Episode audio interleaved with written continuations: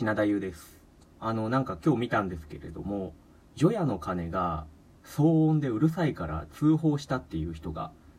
いたらしいと。まあ、ツイッター情報なので全然信じられないんですけど、ま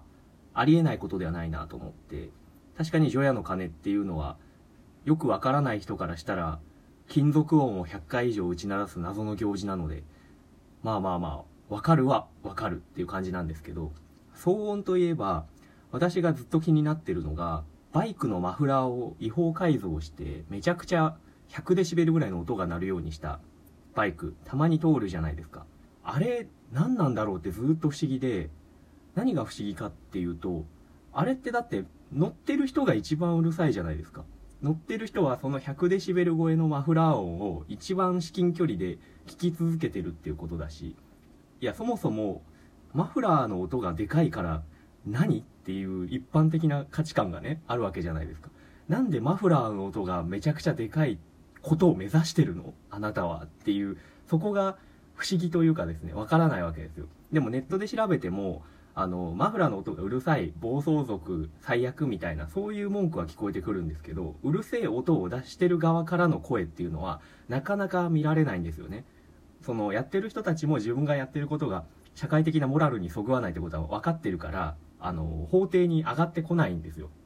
そういう議論の場みたいなところに。自分はこういう理屈で、マフラーをめちゃくそ改造して、爆発させながら駆け抜けてますっていう、そっち側の意見が聞けないんで、すごい気になってるんですけど。で、それの関係で言うと最近私がよく見ている動画があって、それが何かっていうと、あの、尖閣の動画なんですよ。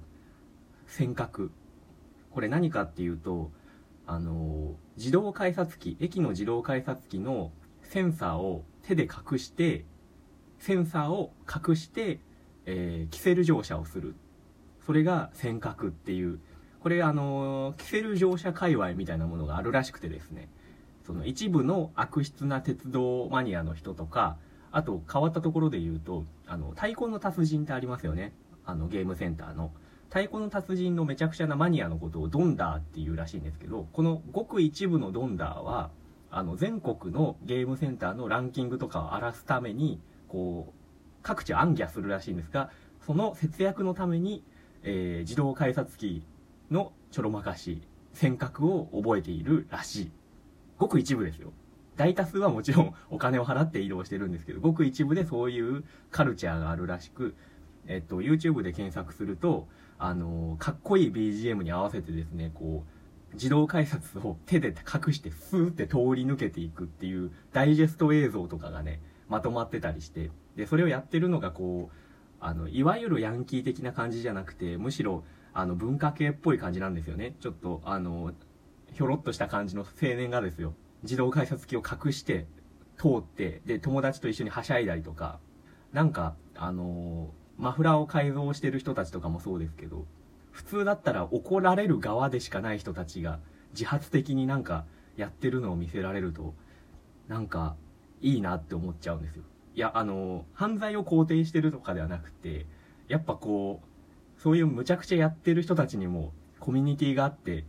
何かしらの価値観のもとでやってんなっていう気持ちになっちゃって、なんか見ちゃうんですよね。ちなみにあの、キセル乗車は犯罪なので、やめてくださいね。では、えー占いのコーナーです。えー今日の12位は、天秤座です。それでは。